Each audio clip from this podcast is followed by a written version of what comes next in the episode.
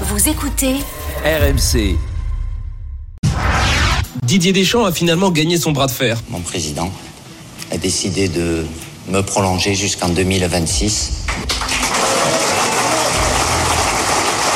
Le sélectionneur français poursuit son aventure à la tête des Bleus pour quatre années supplémentaires. La continuité dans un climat de confiance, c'est quelque chose de, de très important. Il y avait des tendances au début de la Coupe du Monde. On disait que peut-être que Didier Deschamps a été lassé justement et commençait à se dire que c'est peut-être la fin pour lui à la tête des Bleus.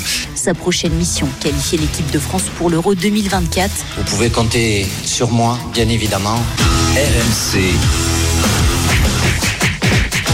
Bartoli Bastonne. Après 10 ans passés à la tête de l'équipe de France, Didier Deschamps, vous l'avez compris, continue pour 4 ans de plus. L'officialisation a eu lieu hier lors de l'Assemblée générale de la Fédération française de, de football, une prolongation qui euh, divise le, le, football français. Marion, tu comprends pas ceux qui critiquent euh, ce choix. Pourquoi?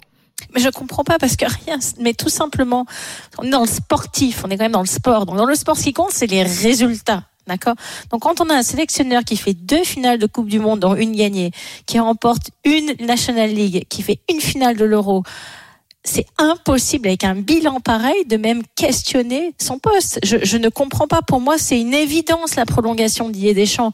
Et je suis vraiment heureuse que le président Noël Legrette ait pris cette décision et justement l'ait prise pour quatre ans parce que comme ça a été dit dans le sujet, il faut réellement instaurer cette confiance dans le sélectionneur et pas qu'il ait l'impression d'être sans arrêt euh, tous les deux ans entre guillemets mis euh, en porte-à-faux où on doit justifier ses choix, justifier ses résultats. Les résultats, il les a assez prouvés. Donc euh, même euh, lors, j'ai entendu hein, plusieurs intervenants sur RMC ne pas être d'accord avec ces décisions. Moi, j'ai du mal à les comprendre très honnêtement parce que encore une fois, alors on peut souvent ne pas être d'accord avec les choix de jeu ou le type de jeu, mais à la fin, ce qui compte, c'est que la France gagne. Et la France a tellement gagné sous Didier Deschamps que je n'arrive pas, vraiment pas du tout à comprendre cette remise en question permanente de Didier. Le standard est en train d'exploser. Il y a beaucoup d'auditeurs qui veulent te répondre et, et, qui veulent participer à, ce débat autour de, de, Didier Deschamps et de sa prolongation de contrat.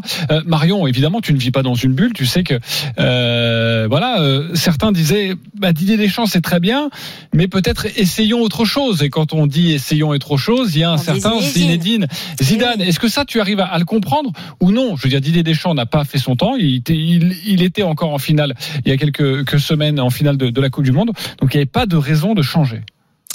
Alors les deux les deux choses je les entends parfaitement puisqu'effectivement Zinedine Zidane c'est un nom qui fait totalement rêver dans le foot français et ça depuis 98 et Zinedine c'est la star absolue du foot français qui en plus a amené et fait ses preuves avec le Real Madrid en tant que coach. Donc j'entends totalement ce fantasme d'avoir Zinedine Zidane à la tête de l'équipe de France. Mais lorsqu'on a une formule qui marche euh, avec un sélectionneur qui, qui est là, présent, qui est arrivé à former un groupe, à former un groupe aujourd'hui avec une nouvelle génération, avec certainement certains qui vont partir et qui ont été euh, totalement participants à la victoire en 2018, mais qui ont été là dans ce groupe en 2022, qui vont passer le flambeau maintenant à une nouvelle génération qu'on a vu arriver pendant cette Coupe du Monde et que Didier soit arrivé à faire ce lien avec ces, ces générations qui sont pas forcément faciles à créer. On a vu les problèmes sur certaines Coupes du Monde auparavant avec des clashs d'ego qui deviennent incontrôlables et qui posent beaucoup de problèmes au sein d'un groupe. Didier Deschamps est arrivé à contrôler tout cela. Donc bien sûr que je comprends que le nom de Zinedine Zidane fasse rêver. Moi-même, il me fait totalement rêver. Mais si Didier, qui je pense est toujours en contact avec Zinedine et qui est ami avec Zinedine, a certainement discuté avec lui, entre les noms qui circulent, des fantasmes qu'on peut avoir et la réalité d'une décision réellement profonde de Zinedine Zidane de vouloir entraîner l'équipe de France, je pense qu'il y a un delta et un gap qui est certainement plus important que celui qu'on peut imaginer, qu'on peut envisager, nous, en tant que, on va dire, participants extérieurs à des décisions qui restent quand même très internes. Bon, Donc pour moi, ça reste le meilleur sélectionneur au monde actuellement. On a la chance qu'il soit français, on a la chance qu'il entraîne l'équipe de France. Et c'était pour moi, à mes yeux, une excellente décision de le prolonger. Bon, pas sûr quand même qu'ils passent leurs vacances ensemble, Didier Deschamps et Zinedine Zidane. Euh, Johan nous appelle au, 32-16, il veut, il veut te répondre. Bonjour Johan. Bonjour, bonjour Marion. Bonjour euh, Johan. donc de Marseille. Donc, Merci d'appeler. Je suis, euh, je suis assez fan de Deschamps au départ. Et je pense qu'il a fait son temps. On, parle de Deschamps comme quelqu'un qui a gagné. Oui, il a gagné une Coupe du Monde. Il a échoué à sa première Coupe du Monde en quart de finale. Il a échoué en finale de l'Euro. Il a échoué en huitième de finale de l'Euro. Et il a rééchoué en finale de Coupe du Monde. Donc finalement, euh, sur un temps passé depuis 2014, on a eu un titre avec Didier Deschamps. Euh, donc une Coupe du Monde, on va pas se plaindre, on a même fait une finale, c'est beau, mais c'est pas non plus euh, l'homme qui gagne tout le temps. On a gagné un trophée avec euh, Didier Deschamps. Deuxièmement, On moi, a gagné Ligue des sur- Nations, on a gagné deux trophées.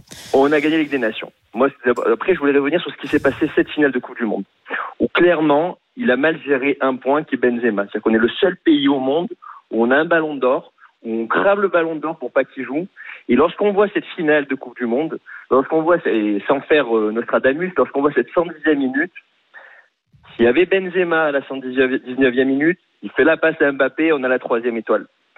Deuxième Oui, erreur de Deschamps. je peux- je peux pas te laisser dire ça. Deschamps. Et, alors après, je finis comme ça. Deuxième erreur de je Deschamps t'en prie. les pénalties. Deschamps est quelqu'un qui ne prépare pas les pénalties.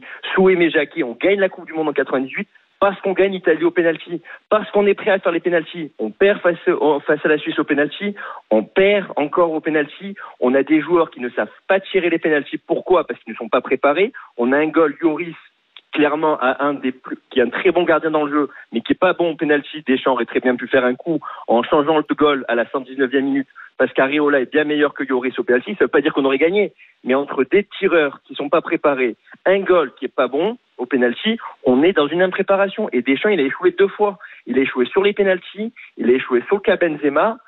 Alors, on ne peut pas dire qu'il a eu de mauvais résultats, mais il faut pas non plus idéaliser. euh, et encore une fois, je suis un fan de Deschamps en tant que Marseillais au départ, mais je pense qu'il était venu le tour de Zidane et de l'euro proroger 4 ans, je pense que c'est deux ans de trop parce que si l'euro se passe pas bien, on fait comment?